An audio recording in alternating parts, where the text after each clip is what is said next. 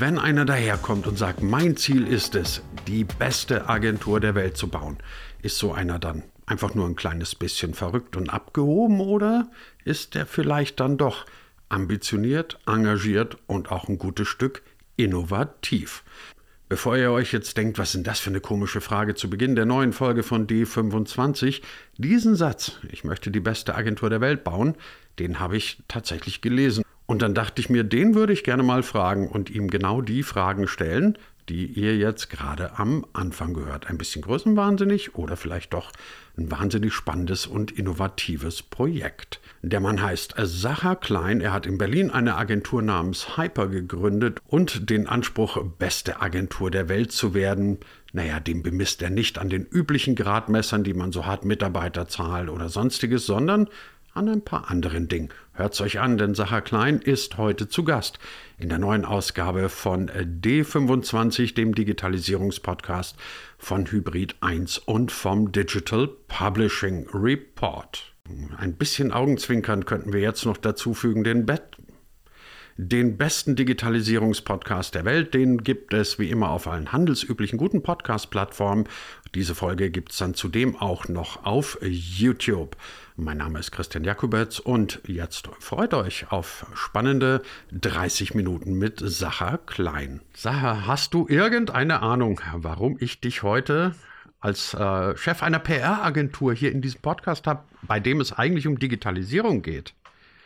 Ich könnte mir vorstellen, dass es vielleicht irgendetwas damit zu tun hat, dass die meisten unserer Auftraggeberinnen und Auftraggeber irgendetwas mit der Digitalisierung zu tun haben, vielleicht sogar noch ein bisschen konkreter die Digitalisierung gestalten. Hat was damit zu tun? Das ist der eine Grund. Der zweite Grund ist, ich interessiere mich in diesem Podcast immer sehr für Menschen, die neue Dinge machen wollen, die Sachen neu denken. Und von dir, deiner Agentur und von befreundeten Kollegen, das erzählst du vielleicht gleich noch ein bisschen mehr, habe ich jetzt ein Manifest gelesen, in dem ihr nicht sehr viel weniger gefordert habt als eine, wie soll ich sagen, eine Neugestaltung, eine Neuausrichtung von Kommunikation. Warum? Fangen wir vielleicht dann doch ein bisschen historischer äh, an und ich, ich erzähle ein ganz kleines bisschen, woher überhaupt diese diese Hypothese wirkt, dass Kommunikation aus Dienstleisterhand, was, was wir letztendlich als Agentur betreiben, auch etwas ganz Fantastisches sein kann ähm, und nicht das ist, als was wir es wahrnehmen. Ähm, ich habe quasi auf dem zweiten Bildungsweg oder sagen wir mal mit ein bisschen Verspätung und ähm, Anlauf, ähm, nachdem ich mein erstes Studium in den Sand gesetzt habe, Medienwirtschaft mit dem Schwerpunkt PR und Kommunikation studiert. Und es waren so die Jahre 2005 bis 2007, in denen Agenturen irgendwie so ein ganz okayes Image hatten. Ähm, das, das ist so ein bisschen wie das, was heute Startups sind. Jeder möchte ja irgendwie Startup sein. Konzerne möchten wie Startups aussehen. Alle möchten irgendwie ins Bällebad und, und Spaß haben bei der Arbeit. Und jetzt auf einmal ist auch dieses Thema hybrides Arbeiten oder Remote Work, was, was in Startups vielleicht auch schon immer möglich gewesen ist oder zumindest anders äh, reglementiert wurde, auch wirklich in der Mitte der Gesellschaft angekommen, weil Corona uns dazu getrieben hat.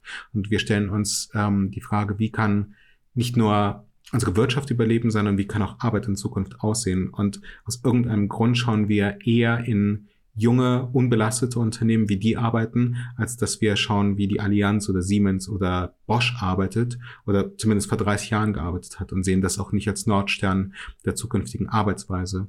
Und so ein bisschen war das damals eben auch mit Agenturen. Agenturen waren damals die coolen Arbeitgeber und man hatte das Gefühl, da, da möchte ich unbedingt hin, zumindest meine Kommilitonen und Kommilitonen. Ich persönlich sah das damals anders. Ähm, und zwar vor dem Hintergrund, dass ich, bevor ich mein Studium angetreten habe, ein Praktikum in einer Agentur gemacht habe. Und ich wusste, PR ist definitiv das, was ich machen möchte. Dafür bin ich total entfacht und ähm, voller Leidenschaft. Aber ich hatte überhaupt gar keine Lust, in einer Agentur zu arbeiten, weil die Dinge, die mich total genervt haben, waren, ich entwickle ständig irgendwelche Konzepte, die teilweise unsere Auftraggeberinnen und Auftraggeber A gar nicht zu sehen bekommen oder von denen sie sagen, dass sie sie nicht gut finden. Ähm, ich musste diese Konzepte teilweise entwickeln, ohne jemals mit der Auftraggeberin oder mit dem Auftraggeber wirklich konkret gesprochen zu haben, ohne dass ich wusste, wo ihnen der Schuh drückt, ohne zu wissen, wie deren Persönlichkeit ausschaut, ohne dass ich wusste, wie ihr Weltbild ausschaut, sondern einfach nur aus meiner aus meinem Kopf Hypothesen heraustreffen sollte, die dann auch möglichst noch kreativ und irgendwie modern und irgendwie anders sind.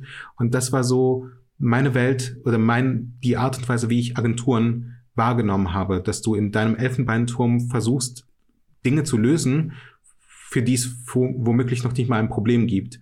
Ähm, und dann maximal effizient, weil du musst ja irgendwie trotzdem irgendwie deine Stunden abliefern und gleichzeitig Überstunden betreiben. Du verdienst nicht genug Geld, um davon irgendwie deine Miete zahlen zu können und auch noch essen zu gehen. Und es war so ein bisschen noch die Zeit, in der Praktika auch durchaus unvergütet geblieben sind und niemand sich darüber beschwert hat. Und ehrlich gesagt, ich hätte mich darüber auch nicht beschwert. Ich habe mich viel mehr darüber beschwert, dass mein Praktikum mit 270 Euro vergütet wurde, weil ich das als eben nicht Wertschätzung empfunden habe. Es ist okay, wenn wir beide verstehen, mein Praktikum ist für mich da, damit ich lerne, aber dann gibt mir auch die Möglichkeit zu lernen und dann leite mich auch hier und da ein kleines bisschen an. Und dann verstehe ich das als Investment in meine eigene Karriere, wenn ich es mir denn leisten kann. Aber mich mit 270 Euro abzuspeisen und mich dann doch wie eine Vollzeit-Arbeitskraft zu behandeln, das fand ich irgendwie nicht besonders wertvoll. Und aus diesen zwei Komponenten, nämlich aus der Art, wie Arbeit ähm, gestaltet wurde und aus der Art und Weise, wie Menschen gewertschätzt wurden oder nicht gewertschätzt wurden, ähm, weil ich ja auch nicht der Einzige war, der darunter in irgendeiner Weise zu leiden hatte, viel zu arbeiten und wenig Wertschätzung zu bekommen, entstand mein Bild von Agenturen ähm, in meinem Kopf, dass sich dann über die nächsten Jahre, in denen ich dann auf Unternehmensseite PR gemacht habe, komplett verfestigt hat. Ich habe dann in vielen Startups gearbeitet, in einem Konzern gearbeitet, ähm, in, in einem Startup ähm, tatsächlich auch die Verantwortung für die Kommunikation in 22 Ländern gehabt und über die Zeit mit 39 Agenturen zusammengearbeitet. Die hohe Zahl resultiert vor allem aus den vielen Ländern, in denen ich dann eben auch ähm, Agenturen auswählen durfte, Agenturen anleiten durfte, mit ihnen zusammenarbeiten durfte. Und es waren ja niemals schlechte Menschen. Es waren kluge Köpfe, die ihre, ihr Handwerk beherrschten und die auch Lust hatten, tolle Dinge zu machen, ähm, die aber tatsächlich so meine Wahrnehmung nicht dafür angetreten sind, für mich als Auftraggebenden zu arbeiten, sondern in erster Linie halt ihre eigenen KPIs zu erfüllen. Und die KPIs waren, du hast halt eine stundengenaue Abrechnung und wenn du drüber bist, dann dann sprechen wir mal drüber. Und dann gibt es irgendwie einen Stundensatz. Und wenn wir Auslagen tätigen, weil wir jetzt irgendwie Taxi fahren, dann leiten wir trotzdem alles mindestens eins zu eins und nicht weiter. Im besten Fall kommt da noch ein Agency-Fee drauf. Und, und irgendwie hatte ich immer das Gefühl, die wollen gar kein Problem lösen, sondern die wollen einfach nur quantitative Ergebnisse liefern, wenn überhaupt, ähm, und dann eine minutiöse Abrechnung schicken. Und ich empfand das alles nicht als partnerschaftlich. Und ich weiß nicht, ob das so die allgemeine ähm, die, die, das allgemeine Bild von Agenturen ist, aber das, was ich schon über die letzten Jahre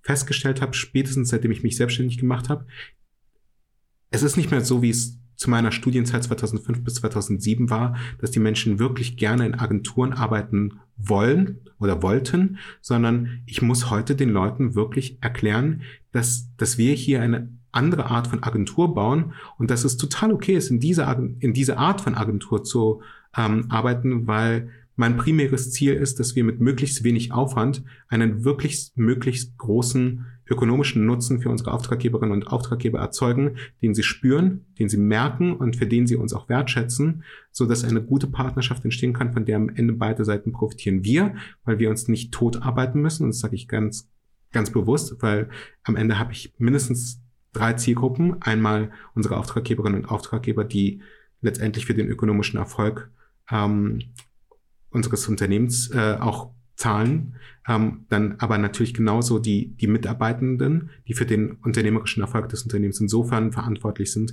weil sie ja die Arbeit leisten und die dürfen nicht ausbrennen und dürfen auch nicht zu viel arbeiten. Und die müssen auch noch genug Dinge links und rechts neben der Arbeit machen, damit sie als Menschen wachsen können und damit sie auch noch ihren Interessen nachkommen können und damit sie glücklich sind und gerne arbeiten.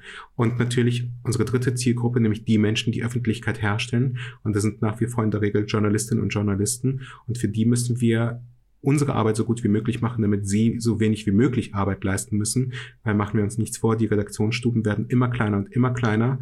Und je komplizierter Geschichten in der Anbahnung und Umsetzung sind, desto geringer ist die Wahrscheinlichkeit, dass sie dann auch tatsächlich das Licht der Welt erblicken. Jetzt kommt ja auch noch das Thema dazu, dass man zu den Zeiten, von denen du gerade erzählt hast, die ja nur auch schon wieder ein paar Jahre her sind, klassische Kommunikation noch auf vielen analogen Wegen gemacht hat. Man hat dann schon auch das Internet ein bisschen bespielt. Aber heute, 2021, stehen wir ja vor der Problematik, dass es äh, wahrscheinlich mehr Inhalte, äh, Quatsch, mehr Kanäle als vernünftige Inhalte geben kann. Und du ja, wenn du es streng nimmst, wahnsinnig viele Kanäle in der digitalen Welt bespielen musst.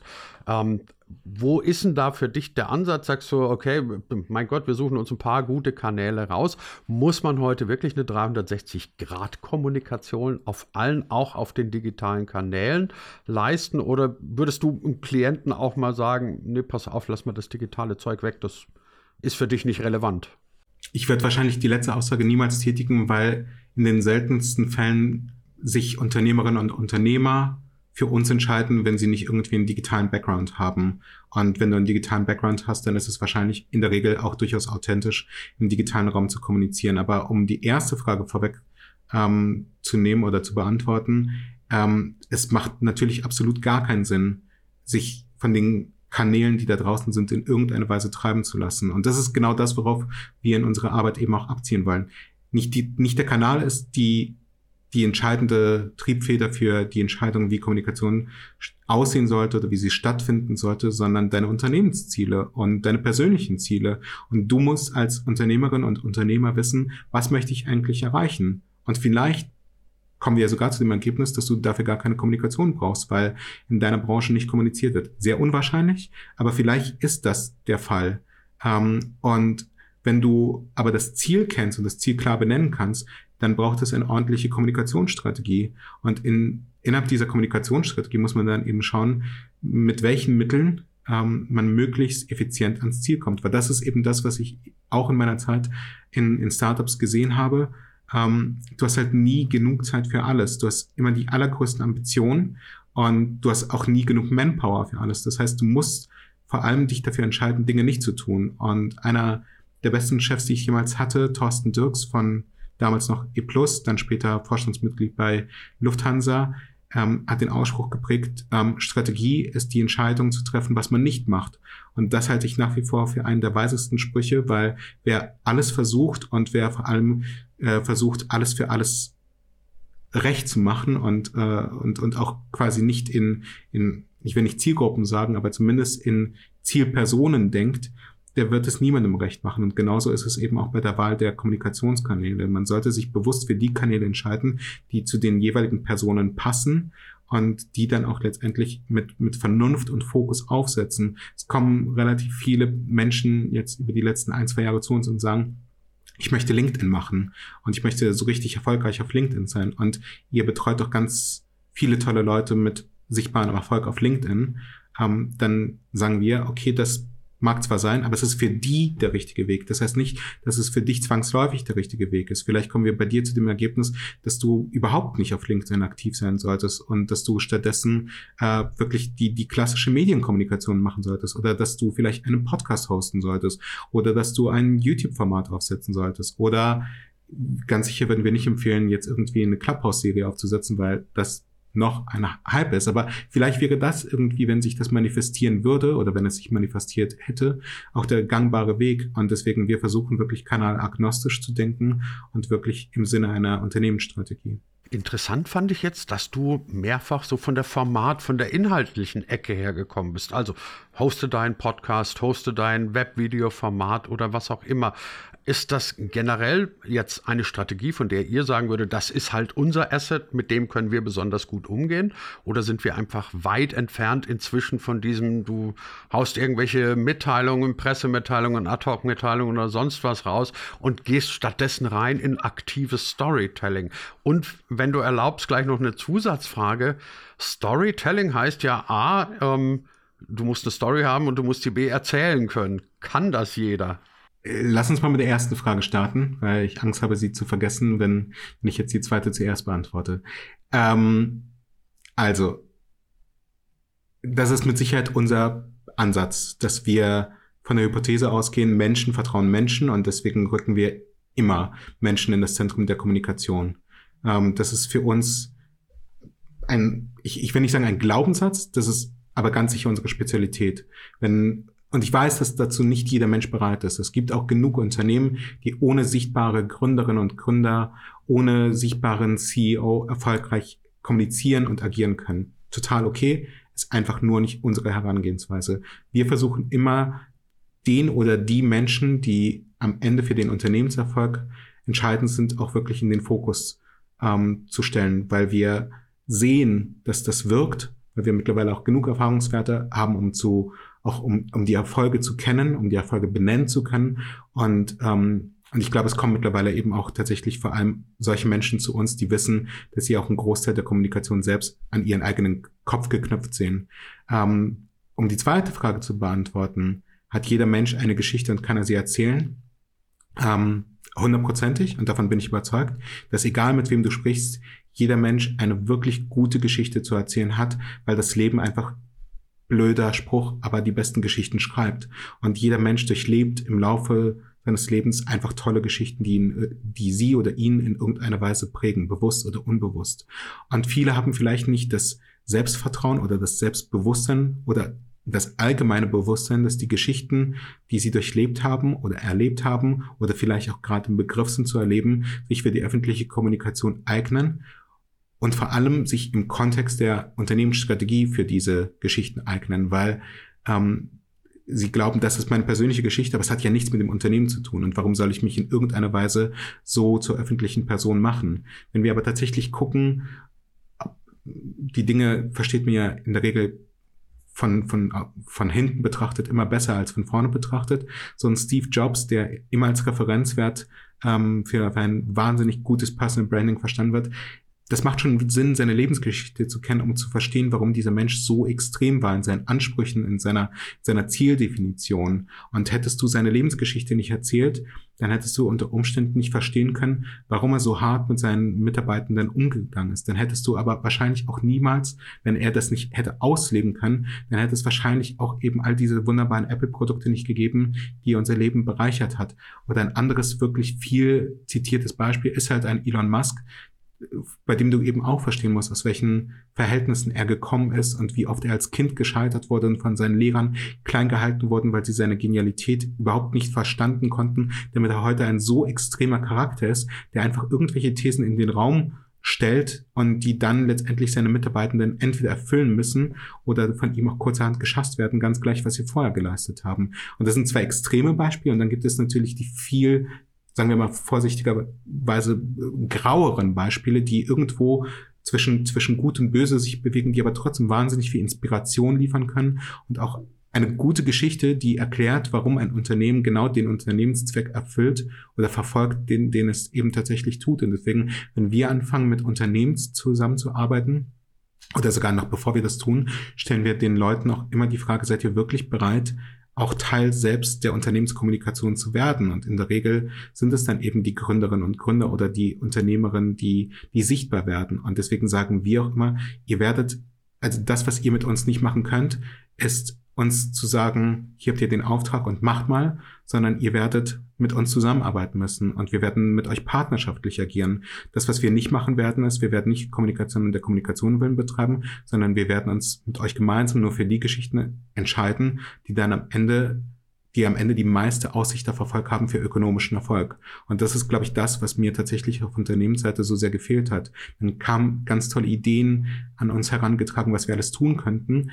Und und das hat mich so, so maßlos geärgert, weil ich immer das Gefühl hatte, glauben die denn, dass wir doof sind? Also glauben die denn, dass wir nicht selber auf diese Ideen gekommen sind? Das Problem war, dass, dass die gar nicht wussten, woran wir eigentlich scheitern, weil sie eben nicht mit uns in diesen sehr, sehr, sehr engen Austausch gegangen sind. Und bei uns ist es tatsächlich so, dass einige Auftraggeberinnen und Auftraggeber sagen, dass das, was sie an uns wirklich zu schätzen wissen, ist, dass wir nicht nur eine Agentur sind, sondern auch Berater und manchmal auch Coaches oder sogar Live-Coaches, die letztendlich auch über private Dinge sprechen, weil am Ende ein, eine Unternehmerin und ein Unternehmer nur dann wirklich erfüllt sein kann und auch positiv im Sinne des Unternehmens kommunizieren kann, wenn sie auch persönlich und eher persönlich erfüllt ist. Und insofern verstehen wir unseren Auftrag eben so, dass wir versuchen, Menschen zu helfen, wirklich erfolgreich zu sein und zu werden.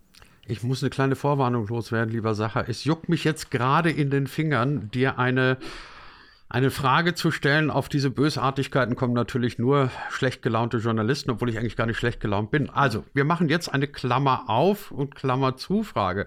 Du hast ja. nämlich interessanterweise ja. gerade von zwei extremen Typen, so hast du sie gerade benannt, gesprochen, ja. nämlich von Steve Jobs und von Elon Musk. Gleichzeitig fällt mir ein, und ich hoffe, dass ich mich jetzt nicht verlesen habe, dass ich von dir unlängst ein Zitat äh, wahrgenommen habe, in dem du gesagt hast, du möchtest die beste Agentur der Welt bauen. A, hast du dieses Zitat Total. gesagt? Und B, wie extrem bist denn du dann? Ja, nur den Spieß mal umdrehen. Jetzt müssen wir mal Sacher klein so ein also, bisschen also, auf den Grill legen. Äh, also, das Zitat stammt von mir und ich stehe zu 100 Prozent dazu. Ich trete nicht für weniger an als genau für dieses Zielbild. Ähm, und ich glaube, dass dieses Zielbild meine Kolleginnen und Kollegen maßlos stresst. Und so sehe ich aber auch letztendlich meine Rolle bei uns in der Organisation. Ähm, ich kann fast gar nichts. Ich kann, äh, ich, ich bin handwerklich maßlos unbegabt. Ich kann keinen Businessplan lesen. Ich, ich könnte diese Liste ewig lange aufzählen. Wenn, wenn du meine Frau fragst, ähm, dass, dass sie dir meine Unzulänglichkeiten äh, aufdecken soll, sie, sie wüsste gar nicht, wo sie anfangen soll und wo sie aufhören soll. Sie ist aber immer noch mit dir Sache, verheiratet. Zum Glück, mein ja, Glück. Also so schlimm ähm, kann es ja nicht sein. Äh, so schlimm kann es nicht sein, aber ähm, es gibt einfach tausend Dinge, die ich tatsächlich nicht kann. Das, was ich meine, gut zu beherrschen, ist eine gute Geschichte zu sehen, eine gute Geschichte zu erkennen und, und letztendlich ähm, dann auch den unternehmerischen Kontext im Bewusstsein zu haben, dass, dass ich das übereinander legen kann. Ähm, und aus meiner Leidensgeschichte auf Unternehmensseite habe ich einfach gesehen, dass da draußen ein Markt an Agenturen nicht so funktioniert, wie ich es mir vorstelle. Ähm, und aus meinem ersten gescheiterten Studium, das immerhin dann doch sieben Jahre auf dem Papier gedauert hat, also ich habe viel Zeit in meinem Leben äh, in Dinge investiert oder nicht investiert, ähm, die die mich einfach Lebenszeit gekostet haben. Und ich habe halt, so doof es klingt, jetzt auch nicht mehr ein ganzes Leben zu leben, sondern hoffentlich noch ein bisschen mehr als ein, als ein halbes Leben zu leben, in den Dingen, die, die, die mir wichtig sind. Das ist Zeit mit der Familie, ähm, ein, ein, ein, ein guter Freund zu sein, ein guter Vater zu sein, ein guter Ehemann zu sein und meinen Auftraggeberinnen ein, ein guter Partner zu sein und meinen Mitarbeitenden ein guter Kollege zu sein. Da bin ich aber absolut in meiner Forderung. Ich, ich sehe nicht ein, warum ich für weniger als 100 Prozent antreten sollte. Ähm, weil wenn ich es mache, dann, dann kann ich es doch versuchen, auch gleich exzeptionell gut zu machen. Und deswegen mein Ziel ist tatsächlich, die beste Agentur der Welt zu bauen. Das, wofür ich dann aber auch werbe, ist, dass wir die Parameter, nach denen wir das bewerten, vielleicht mal komplett neu überdenken. Und was mich immer so ein bisschen stört, ist, wenn ich mit Fachjournalisten spreche, dann lautet die zweite oder dritte Frage, ähm, wie viele Mitarbeitende haben Sie denn jetzt mittlerweile? Jetzt, Stand jetzt sind wir 13 Personen und dann denken die, ah, okay, jetzt äh, ist er immer noch so bold, dass er diese Aussage trifft, aber er ist ja immer noch relativ klein. Und das, was ich nicht verstehe, ist, dass wir Qualität an Größe knüpfen, weil wenn wir wollten, dann wären wir morgen 50 Leute. Aber das wird garantiert nicht dafür sorgen, dass wir unsere Qualität eins zu eins skalieren können und eins zu eins ausbauen können. Und ich bin eben für Wachstum mit Augenmaß und notfalls für Stillstand, was, was die Größe angeht oder vielleicht sogar Rückschritt, was die Größe angeht, vor dem, vor dem Hintergrund, dass, dass mein KPI, auf das ich hinarbeite, Qualität ist. Und zwar nur das. Und Qualität beurteile ich danach, ob unsere Auftraggeberinnen und Auftraggeber mit unserer Arbeit zufrieden sind. Und das ist jetzt wiederum sehr selbstbewusst und wahrscheinlich eher in Richtung eines Steve Jobs oder Elon Musk gedacht. Mein, meine größte Sorge war, als ich mich selbstständig gemacht habe oder bevor ich mich selbstständig gemacht habe, ist, dass das nicht funktionieren wird, weil ich nicht verkaufen kann. Der Tag, das, dessen bin ich mir bewusst, wo ich in eine Präsentation reingehe und jemanden von Kommunikation überzeugen muss, haben wir keine Chance. Deswegen nehmen wir auch nicht an Pitches teil. Ähm, A, weil ich es für ein nicht kluges Mittel der, der Partnerwahl halte. Ähm, und B, weil ich weiß, dass wir verlieren würden. Jeden einzelnen Pitch würden wir verlieren, zumindest wenn ich involviert bin. Ähm, ich glaube, es gibt aber andere, klügere Tools, um sich für Partnerinnen und Partner zu entscheiden. Und mit denen arbeiten wir. Und zum Glück musste ich bis zum heutigen Tage, jetzt bin ich mittlerweile schon fast fünf Jahre selbstständig, noch nie irgendetwas verkaufen, weil unsere Auftraggeberinnen und Auftraggeber so sehr für uns werben, weil sie so sehr mit der Qualität unserer Arbeit zufrieden sind, dass wir das nicht tun müssen und dass wir bis zum heutigen Tage zum Glück auch uns den Luxus erlauben können zu sagen, dass wir mit einigen Menschen nicht arbeiten wollen, nicht weil wir sie gering schätzen, sondern weil wir ihre Geschäftsmodelle vielleicht nicht so verstehen, wie sie es sich wünschen oder vielleicht auch, weil wir für diese Geschäftsmodelle nicht kommunizieren wollen, weil wir nicht überzeugt davon sind. Und deswegen glaube ich auch, dass es zu einer besten Agentur der Welt gehört, eine Haltung zu entwickeln. Und unsere Haltung heißt zum Beispiel, dass wir für niemanden arbeiten wollen, der nicht bereit ist, diese Welt in irgendeiner Weise besser zu machen. Und jemand, der Waffen herstellt und jemand, der Alkohol herstellt und jemand, der Tabak herstellt, der hat wahrscheinlich sehr valide ökonomische Interessen, aber ich habe keine Lust, dass mein Sohn irgendwann eine Waffe trägt. Ich möchte nicht, dass er irgendwann äh, Alkoholiker wird oder anfängt zu rauchen. Also kann ich doch nicht so schizophren sein und für diese Produkte Kommunikation machen. Also lehnen wir sie per se ab, diese Branchen. Und, und das findest du eben genauso als Überzeugung wie einige andere Punkte eben noch auch, was dann wiederum für die Mitarbeitenden und Kollegen an meiner Seite, glaube ich, einfach auch total wertvoll ist, weil sie ganz genau wissen, dass wir ein einen Wertekodex halten, an den wir uns auch dann halten, wenn wir auf Geld verzichten. Sarah, sag mir eins noch zum Schluss. Ähm, du nennst dich selber Chief Attention Officer. Normalerweise nennen sich ja Menschen wie du dann, was weiß ich, CEO oder sonst irgendwas. Du nennst dich Chief Attention Officer und deine Mitarbeiter und Mitarbeiterinnen sind dann ebenfalls Attention Officers. Ähm, ich frage dich jetzt nicht, warum das so ist, sondern eher danach, ob du damit auch nicht letztendlich sagst, der Wert um, oder das Ding, um das es letztendlich geht in dieser neuen, vielfältigen digitalen Welt, ist schlicht und ergreifend Aufmerksamkeit, von der es wahrscheinlich von allen Seiten viel zu wenig gibt. Und wenn du die Aufmerksamkeit anderer Menschen bekommst in dieser neuen digitalen Welt, dann bist du schon mal relativ weit. Habe ich dich da richtig interpretiert oder habe ich mir da jetzt zu viel reingedacht? Nee, du hast es genau zu 100% richtig interpretiert und es kommt noch ein zweiter Punkt hinzu. Ähm, als ich äh, gestartet bin und wirklich noch als selbstständiger Freelancer, Berater unterwegs war, als es Hyper noch nicht gegeben hat, als ich noch nicht wusste, ob ich das mit der Selbstständigkeit hinbekommen würde oder vielleicht doch kapitulieren und mir wieder einen, einen, einen Job suchen muss. Ähm, da hat mich meine Steuerberaterin gefragt, wie, was schreiben wir denn jetzt an das, Info, an, an, an das Finanzamt, was sie sind? Und dann meinte ich, na, was sollen wir schreiben? Keine Ahnung, Kommunikationsberater. Ja, aber sie müssen sich ja jetzt wahrscheinlich Geschäftsführer nennen. Und dann meinte ich, oh nee, das ist mir aber ehrlich gesagt zu blöd, weil wovon soll ich denn Geschäftsführer sein? Ich bin hier doch irgendwie so, so eine One-Man-Show, ähm, was ich damals war. Und ich fand Titel ehrlich gesagt schon immer total dämlich.